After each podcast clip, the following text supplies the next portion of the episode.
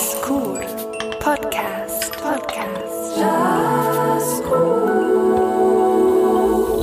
Geschätzte Jazz-Podcast-Hörerinnen und Hörer, willkommen zur vorletzten Ausgabe in dem Jahr und die, die wird unglaublich blaublütig. Denn wir reden mit dem Pianist Stevie von Wattenwil und dem Bassist Kasper von Grüningen. Der Stevie ist Leiter der Swiss Jazz School in Bern und der Kasper leitet das Pre-College und die Musikschule auf dem Jazz Campus der Musikakademie in Basel. Von Ihnen beiden haben wir wissen, was Sie denken über das Pre-College in Graubünden, was Sie für Vor- und Nachteile würden sehen. Und die Musik für den Podcast hat der Schlagzeuger Lukas Mantel zusammengestellt. Mein Name ist Christian Müller und gemeinsam spazieren wir in den nächsten Minuten durch den Podcast.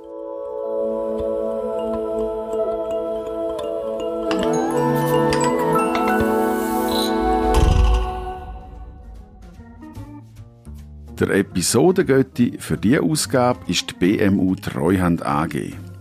Du bist auf dem Weg in die Selbstständigkeit, beschäftigst dich mit Fragen vor Geschäftsübergabe oder brauchst Unterstützung bei Buchhaltung, im Rechnungswesen oder bei Steuerfragen. Die BMU Treuhand AG steht dir mit Rat und Tat zur Seite.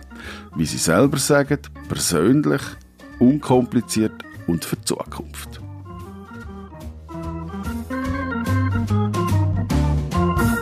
Für die Musikredaktion in dieser November-Ausgabe ist, wie gesagt, der Schlagzeuger Lukas Mantel verantwortlich. Der gebürtige St. Galler hat in Luzern an der Hochschule studiert. Er hat dort den Master für Performance und für Pädagogik im Bereich Jazz gemacht. Neben seinen vielen Konzertreisen und Projekten beschäftigt er sich intensiv mit der klassischen südindischen Musik. Das erste Stück, das wir hören, kommt gerade vom Lukas Mantel Sextett selber. Es heißt Varda und befindet sich auf dem gleichnamigen Album. Und was das bedeutet, Varda, das sagt er uns, weg Corona halt am Telefon, grad selber. Varda äh, ist der Name von einem Zyklon, wo ich erlebt habe in Chennai. Chennai, das ist in Tamil Nadu in Südindien, wo ich drei Monate äh, Residenz von der Pro Helvetia hatte. Und ich habe ein Projekt eingegeben, wo ich Rhythm Translator genannt habe und ich bin dort an Konakol lernen, eine Rhythmussprache aus Südindien, um das übersetzen aufs, aufs Drumset. Äh, und bei den drei Monaten dort in die Stunde und bei während der Festival Season dort gewesen, wo man hat können 300 Konzerte pro Tag in dieser Stadt hören. Also man ist überschwemmt worden mit klassischer indischer, südindischer Musik.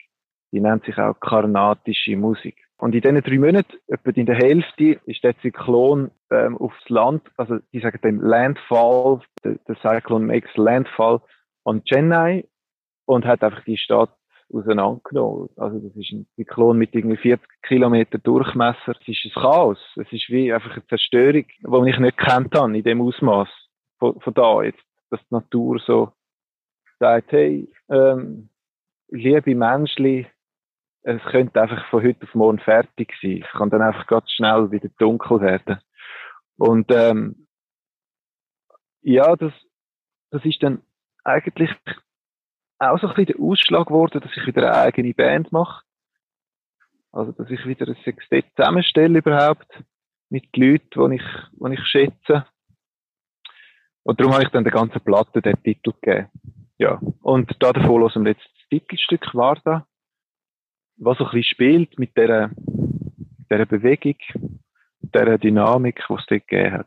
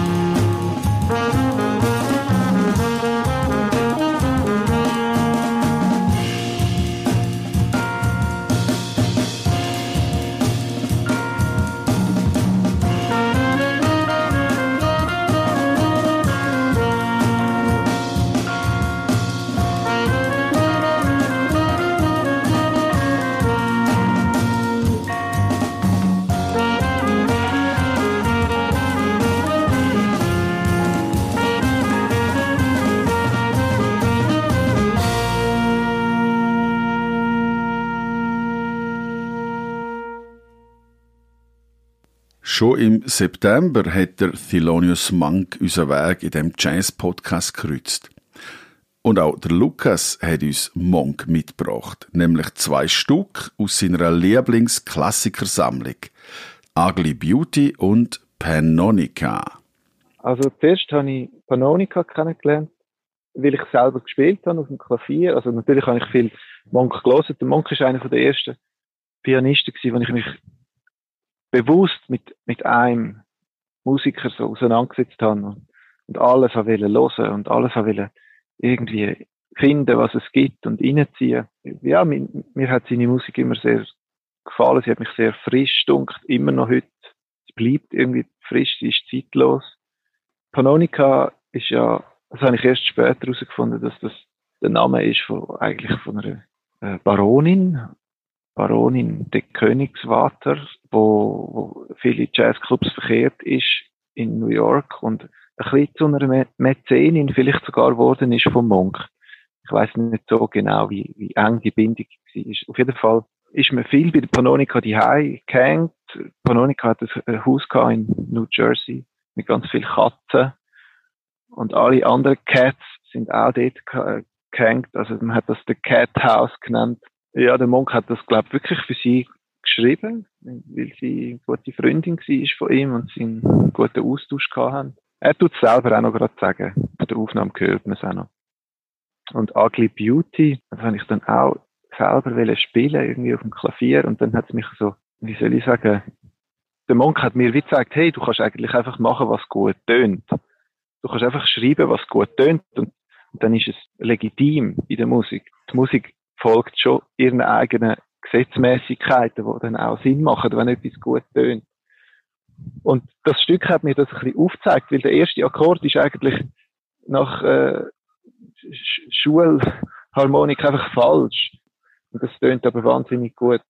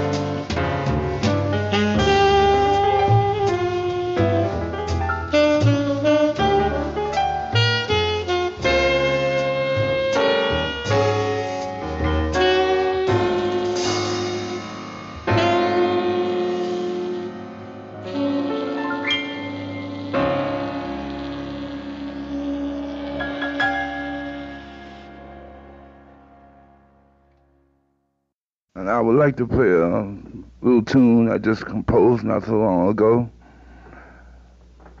uh, entitled Panonica. It was named after this beautiful lady here.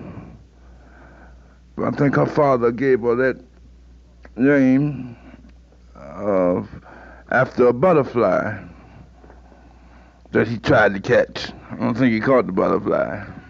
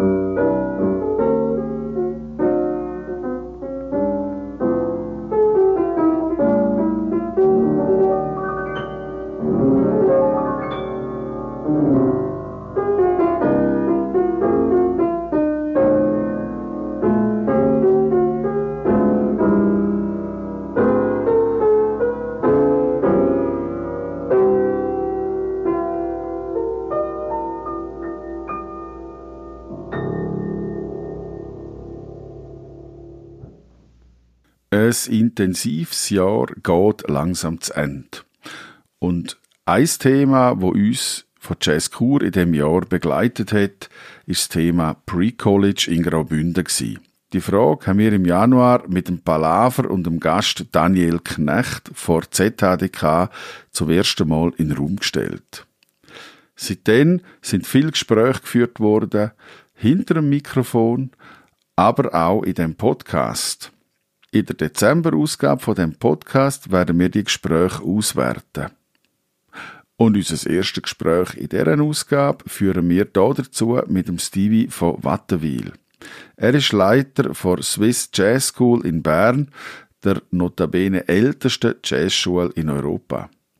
Wir haben von ihm unter anderem wissen, wer denn so ein Pre-College besucht. Ja, also wie der Name sagt, ist es äh, eine Vorhochschulausbildung. Äh, man sagt dem auch ein Brückenangebot, also zwischen Mittelschule und Hochschule. Ähm, und es richtet sich an alle, die sich könnten vorstellen, Berufsmusiker zu werden und dazu eben so eine Jazzhochschule zu machen. Ähm, was sich das vorstellen sage ich bewusst, weil es ist auch eine Phase, sagen wir immer, wo man eben auch mal herausfindet, was das heisst, wenn man sich den ganzen Tag nur noch mit Musik beschäftigt, wenn das das Wichtigste ist ähm, im Leben. Und äh, da kommen viele Ideen auch ein bisschen auf die Welt, also, was es heisst, so viel alleine zu üben und zu arbeiten. Äh, so. Und auf der anderen Seite natürlich auch die Welt im positiven Sinn, äh, oder dass sie richtige äh, Energien erst können lernen freisetzen und miteinander spielen äh, in Bands und das ganze äh, soziale Umfeld, wo, wo um, um uns herum ist, äh, dann können geniessen und, und extrem auch vorwärts kommen. Dann, ja. Also es ist eine intensive, also eine fachliche, eine intensive Vorbereitung auf die Bachelor-Aufnahmeprüfungen, die halt in der Schweiz sehr ein sehr hohes Niveau schon verlangt wird. Man kann fast nicht mehr ohne ein Pre-College an so eine Hochschule kommen. Also es ist, äh, ja. Kannst du das oder ist es möglich, das in Zahlen auszudrücken, ungefähr, dass man sagt, ja, von diesen 100 Prozent, die so ein Pre-College anfangen, jetzt bei euch zum Beispiel aus Erfahrung, wie viel gehen nachher an die Prüfung? Wie viel schaffen die Prüfung? Wie viel kommen ins Studium? Wie viel gehen weiter? Also das kann ich sehr genau sagen, weil wir müssen das ähm, am Kanton immer, der Kanton Bern, der uns subventioniert, der macht das nur unter der Bedingung, dass wir mindestens äh, 70 Prozent von unseren Absolventen und Absolventinnen an eine Hochschule bringen. Und bei uns, wir haben äh, in der Schweiz, darf ich hier glaube sagen, wir sind eines der erfolgreichsten Pre-College. Wir haben einen Schnitt von über 90 Prozent. Das, das schwankt so zwischen 88 bis 95 Prozent, die wir reinbringen. Ja. Das Brückenangebot äh, macht ja absolut Sinn, äh, wie wir jetzt herausgefunden haben äh, oder wie du erzählt hast. Wie sieht jetzt das aus, wenn jetzt jemand eben äh, weiter weg wohnt von so einem Zentrum? Äh, dort besteht ja die Lücke nach wie vor. Er kann sie nicht einfach füllen, außer er geht ins Angebot, er geht in ein Zentrum, wo das Angebot besteht. Hast du da eine Haltung, wo du sagst, kann ich rein oder, oder eine Vision, wo du sagst, mal ich dass es ein Problem ist, allenfalls sogar für Studenten aus, aus so einem Randkanton? Ja, natürlich. Also das ist ein Riesenproblem. Äh, eben Graubünden. Wir haben immer wieder Leute von Graubünden. Wir haben auch Leute aus dem Tessin, die zu uns kommen. Und das ist äh, ein, weiter Weg. Und wir fangen morgen um 9 Uhr an oder, mit dem Pre-College. Also das kann man eigentlich praktisch, muss man nicht um 6 oder auf den Zug, oder, für das schafft von Chur.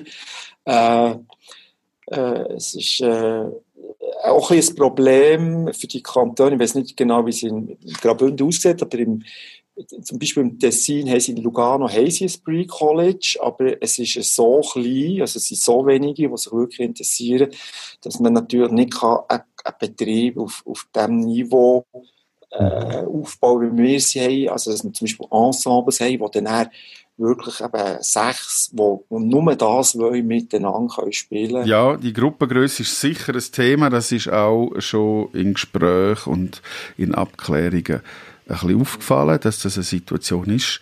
Die andere Frage ist vielleicht, wenn ein Angebot besteht, schafft es auch Nachfrage. Wenn jetzt ich die zum Schluss würde fragen, äh, du kriegst den Auftrag vom Kanton Graubünden in einer Fantasiesituation das ideale Pre-College aufzubauen. Wie würde das aussehen? Was müsste das haben? Was müsste das können? Ja, es, es müsste das haben, was wir hier haben zu Bern. Also es muss äh, es müsste, ähm, wir müssten erstens mal Instrumentallehrer oder Vokallehrpersonen haben, wo das pädagogische Know-how haben, oder? Äh, und äh, selber auch Berufsmusiker sein, für dass sie die Leute auch können begleiten dorthin, wo sie ja wollen. Äh, und dann das andere ist ähm, die ganze, eben die, die, ich sage dem einfach das ETR, also Ear-Training, Theorie und Rhythmik. Das ist ein, grosser, ein grosses Know-how, das man bei uns erwirbt in diesem Pre-College. Die müssen also viel arbeiten, die, die da sind. Das ist natürlich viel Material, das wir jetzt in den äh, bald 50, also nein, 55 Jahren, wo es uns jetzt gibt, haben aufgebaut. Das ist ein sehr guter Lehrgang. So etwas braucht es. braucht einfach ein Konzept. Oder? Und ähm, äh, was, was eben auch sehr wichtig ist, ist äh, das soziale Umfeld. Es ist schwierig, wenn man in einer, in einer Region lebt, wo es wenig Jazz gibt, Leute zu finden, wo man mit kann und so. Und das, das ist jetzt halt in Bern fantastisch, oder? Da gibt es eine riesen Szene, gibt öffentliche Jam-Sessions, wo die, die Studierenden dann hergehen können, immer am Dienstagabend oder am Freitagabend, äh, sich lernen kennen, miteinander spielen. Und das ist auch das, was unglaublich Schub gibt nachher für äh, das eigene Weiterkommen. So, ja. Mhm. Ganz herzlichen Dank, Sivi, für deine Antworten, die beitragen auch zur Klärung von dieser Frage, wäre das etwas für Graubünden oder eben nicht. Vielen Dank für deine Zeit und ein gutes Arbeiten, gutes Spielen, gutes Unterrichten und bleib gesund. Ja, merci ebenfalls äh, und alles Gute und bleib auch gesund, Christian. Love for Sale. So heißt das nächste Stück in dem Jazz-Podcast in einer Aufnahme von Miles Davis.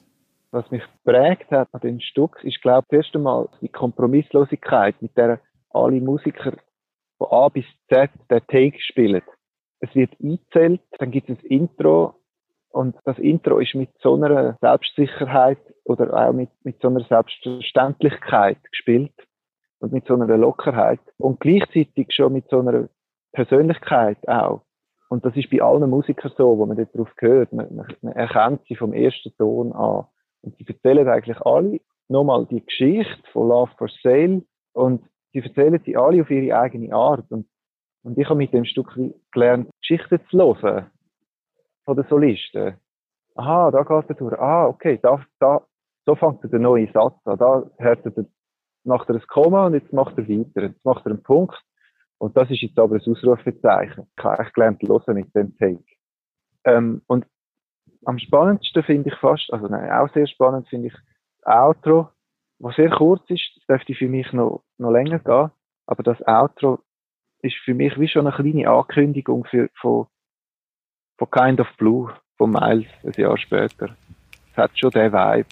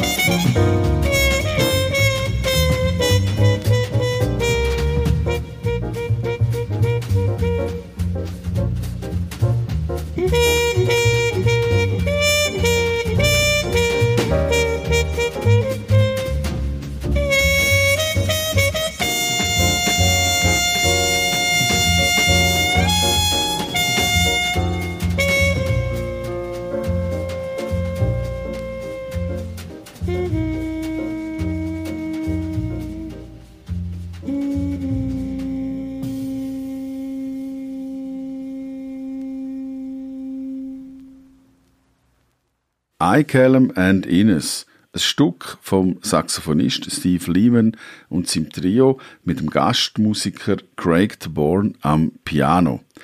Die Aufnahme ist 2019 entstanden und es ist das nächste Stück, wo der Lukas uns mitgebracht hat. Icallum and Ines, das könnten für mich schon auch ein die zwei Typen sein. Jetzt ist der Lehman und der Bourne.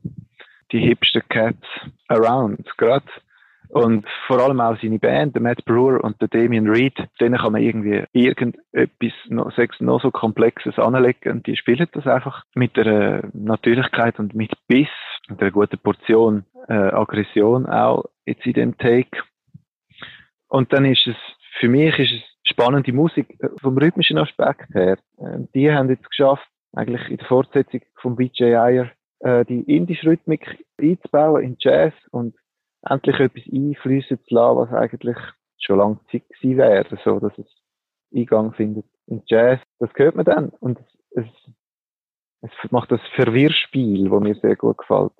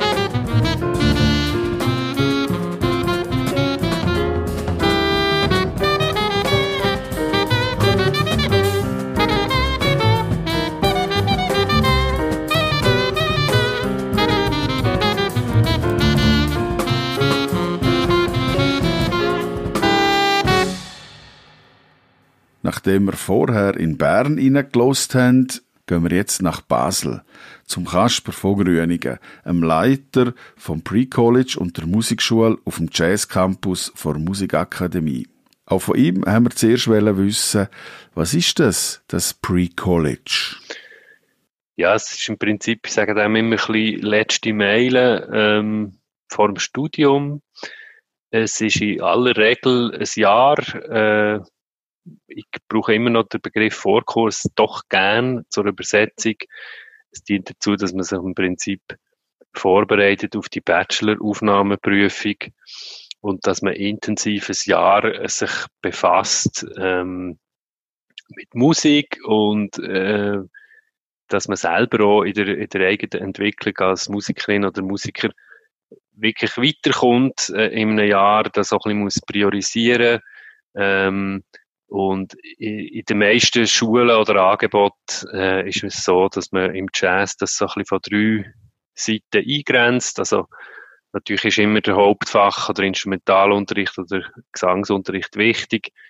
Dann hat man aber Ensemble, je nachdem vielleicht auch mehr als eins, vielleicht gibt es noch Big Band. Ähm, das haben wir jetzt zwar hier nicht, aber ich weiss, in Bern ist das Pflicht.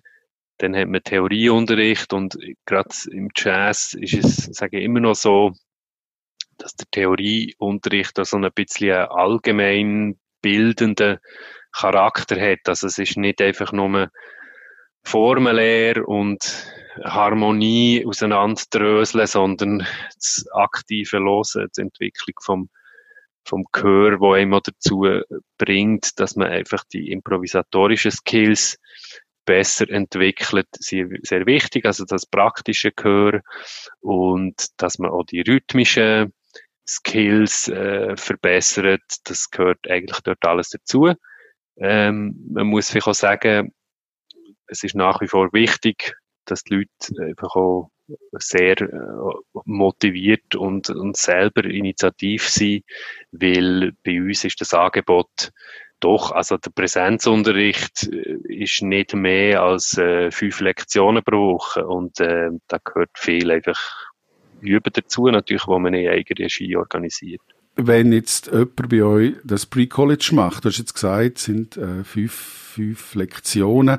Wenn kommt er zu euch? Kommt er am Abend zu euch? Kommt er am Wochenende zu euch? Wie sieht das aus? Wir haben es, und das ist auch, sage ich jetzt mal, historisch gewachsen, äh, oder Tradition, dass wir unsere Kurse, also gerade auch Gruppenkurse, immer noch am Abend haben. Da haben wir im Moment zwei Tage. Der Montag ist so der Theorietag, der Donnerstag ist so der Ensembletag. Ähm, der Einzelunterricht, da ist man flexibler, je nachdem, wenn halt die Lehrperson Zeit hat und wenn ähm, Schüler, Schülerin verfügbar ist.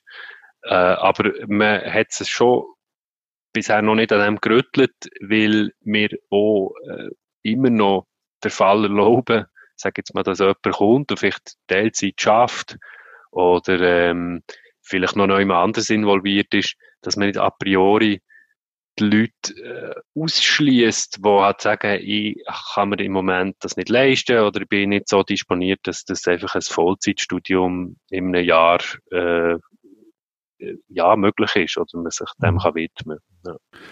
Das heißt, wenn jetzt jemand in Basel wohnt, genau, er schafft Teilzeit, ist, ähm, und, und ist auf dem Weg, das ist vielleicht auch ein Gimmi, ich tue jetzt ein bisschen äh, bis dort runter ähm, dann ist das wunderbar. Jetzt kommt er aus Graubünden. Wie kann er das handeln, finanziell, logistisch, zum bei euch teilnehmen? Kann er das überhaupt? Oder sie? Also wir haben äh, seit neuestem, um mal von der finanziellen Seite her äh, anzufangen, oder? da geht es ja immer um, zuerst geht es mal um die Studiengebühr oder die Semestergebühr. Ähm, und da haben wir bisher eigentlich immer äh, eine moderate Form gehabt, also dass wir auch außerkantonale zulassen. Das ist nicht exklusiv für ähm, Baselstädtische oder, oder sage jetzt mal Baselstadt, Baselland äh, Kandidaten, Kandidatinnen. Ähm, es gibt da seit äh, noch nicht lang der, das regionale Schulabkommen, also dass unsere Partnerkantone dann im Prinzip Kosten erstatten, wo verursacht werden durch die einzelnen äh, SchülerInnen. Das ist aber immer äh, ein, ein Aushandlungsprozess zwischen den Kantonen. Da sind auch nicht alle Kantone gleich äh, organisiert. Wenn es jetzt darum geht, dass man muss doch den Wohnsitz verlagern, also man muss sich das vorstellen, wenn jemand kommt und bereit ist, das zu leisten und den Weg eben zu machen, sage jetzt mal ähm, zwei, dreimal in der Woche, dann sehe ich da zuerst mal kein Problem.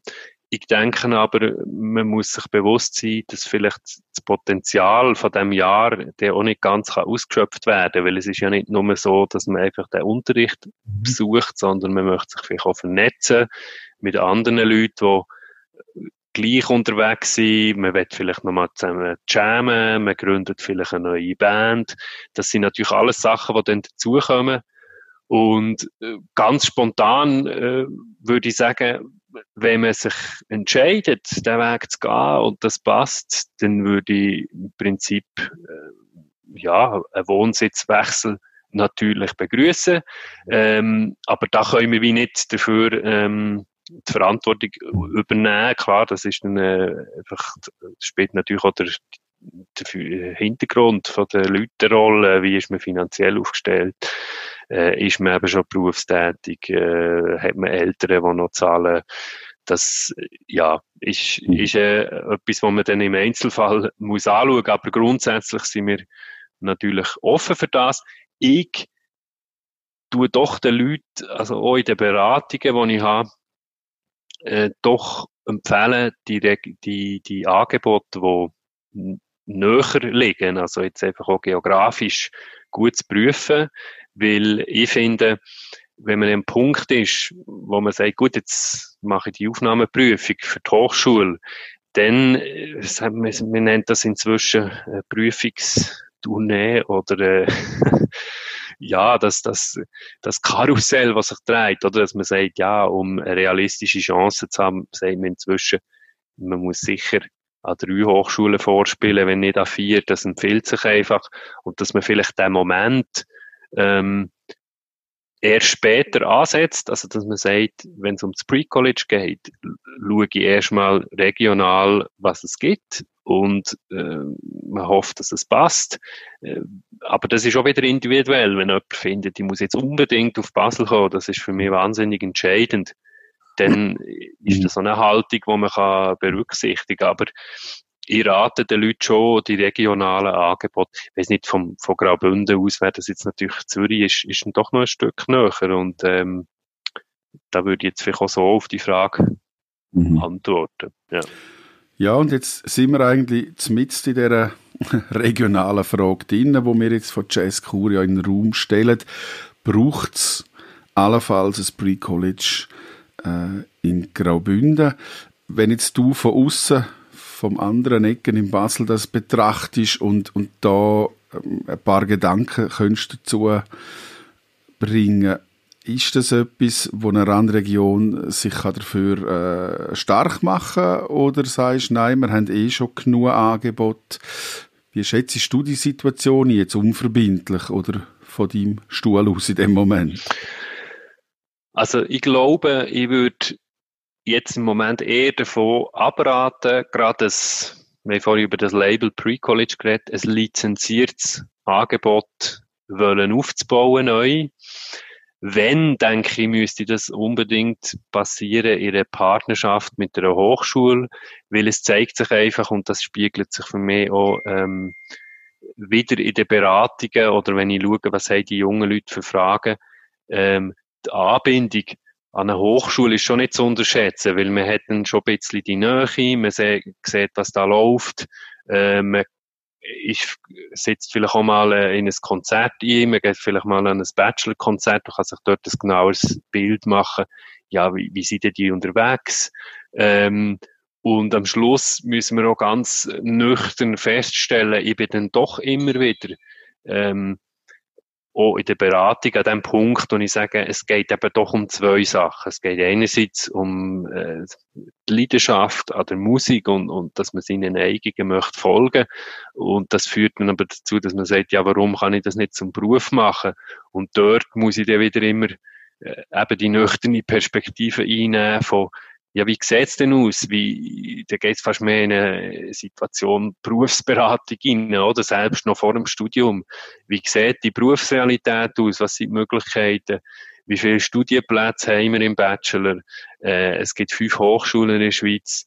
Damit würde ich doch sagen, die Ausbildungslandschaft äh, für, für professionelle Jazzmusikerinnen ist in dem Sinn gesättigt.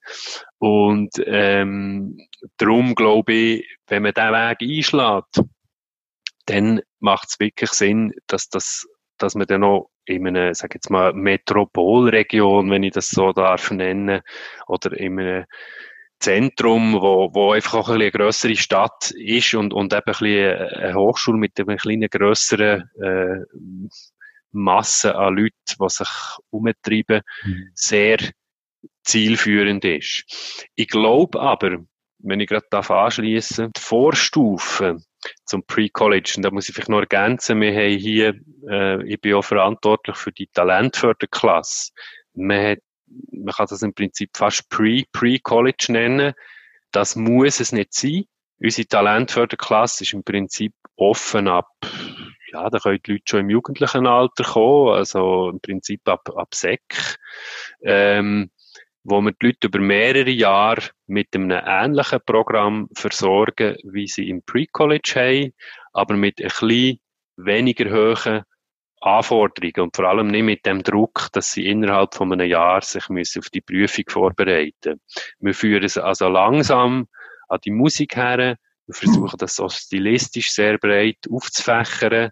Und dort passieren interessante Sachen, weil sich manchmal Leute über mehrere Jahre können entwickeln Und es ist also nicht linear. Wir haben manchmal Leute, die im Pre-College sind, wo ich muss sagen, wenn ich da nüchtern zulasse, da haben wir jetzt zwei, drei Leute in der Talentförderklasse, die mindestens auf dem Niveau spielen. Das ist immer individuell. Und das, denke ich, äh, das ist, es, dort ist noch wie eine schweizweite Baustelle nach, meinem, nach meinen Erfahrungen und das habe ich jetzt auch gemerkt und ich habe das ein bisschen genauer recherchiert. Und ich glaube, das ist ein spannender Punkt, darum, wenn jetzt du das Ideale, nicht unbedingt Pre-College vielleicht für Graubünden, aber das Ideale Pre-Pre-College könntest skizzieren. Wie sieht das aus? Vielleicht angelehnt an so, wie ihr es umsetzt?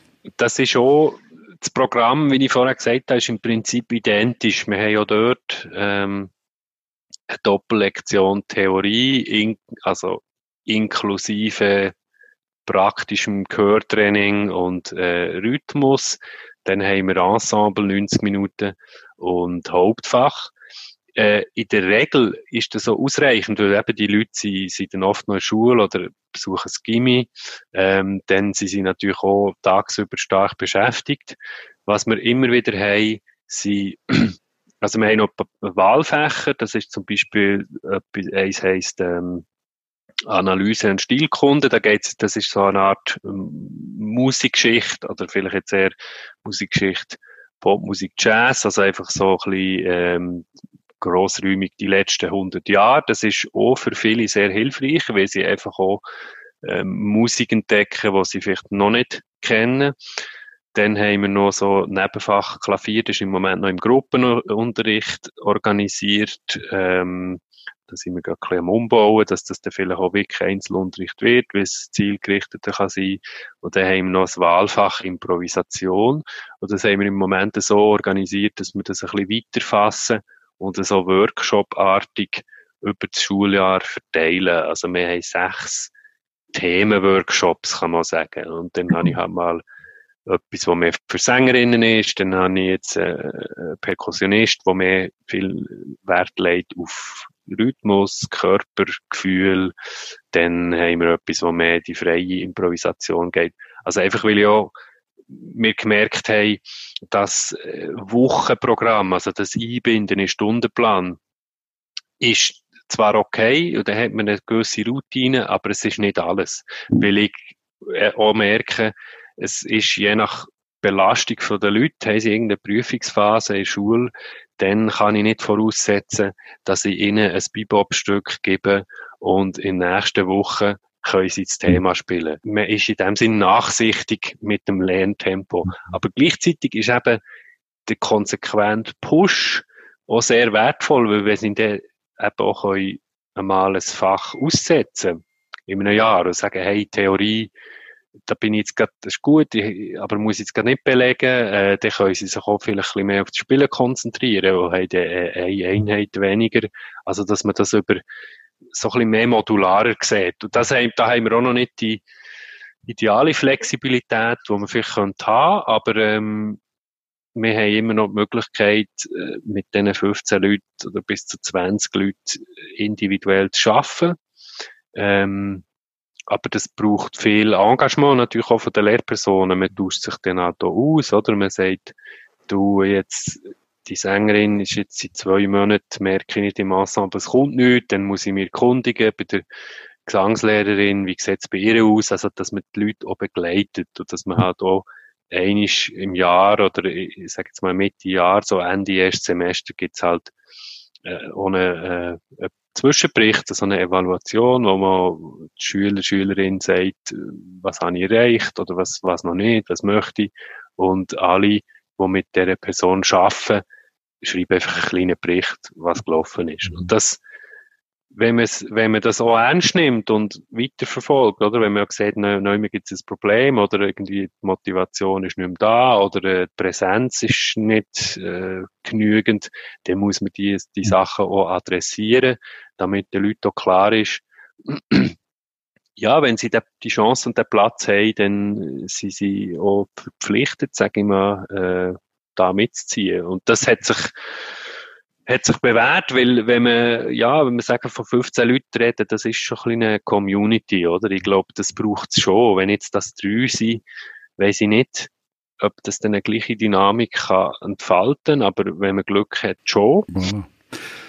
Kasper von Grüningen, ich danke dir extrem für deine Zeit und deine schönen Ausführungen und guten Ausführungen und Gedanken zu dieser Frage, und wo wir jetzt in den Raum stellen, eben, braucht es Pre-College Musik oder nicht in Graubünden?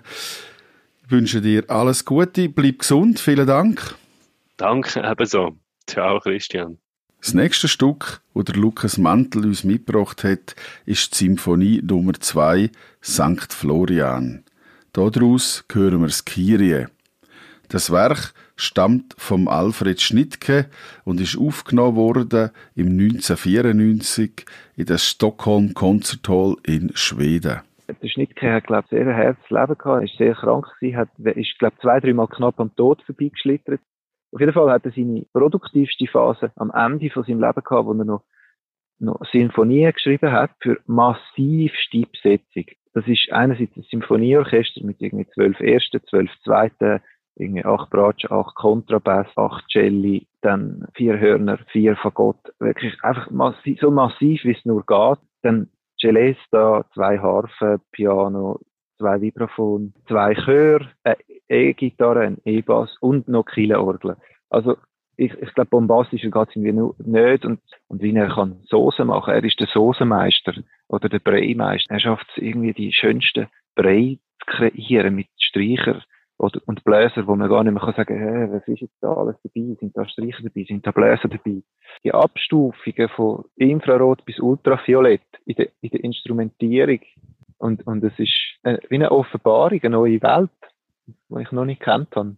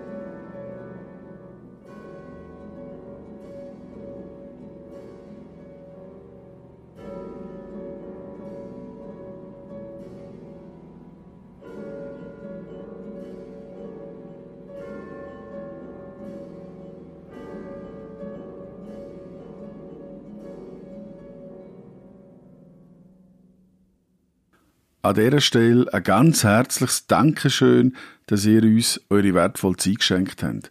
Wir hören uns in einem Monat wieder. Zum Schluss hören wir nochmal ein Stück vom Lukas Mantel selber. Es ist ein Solostück und es heißt Triangle.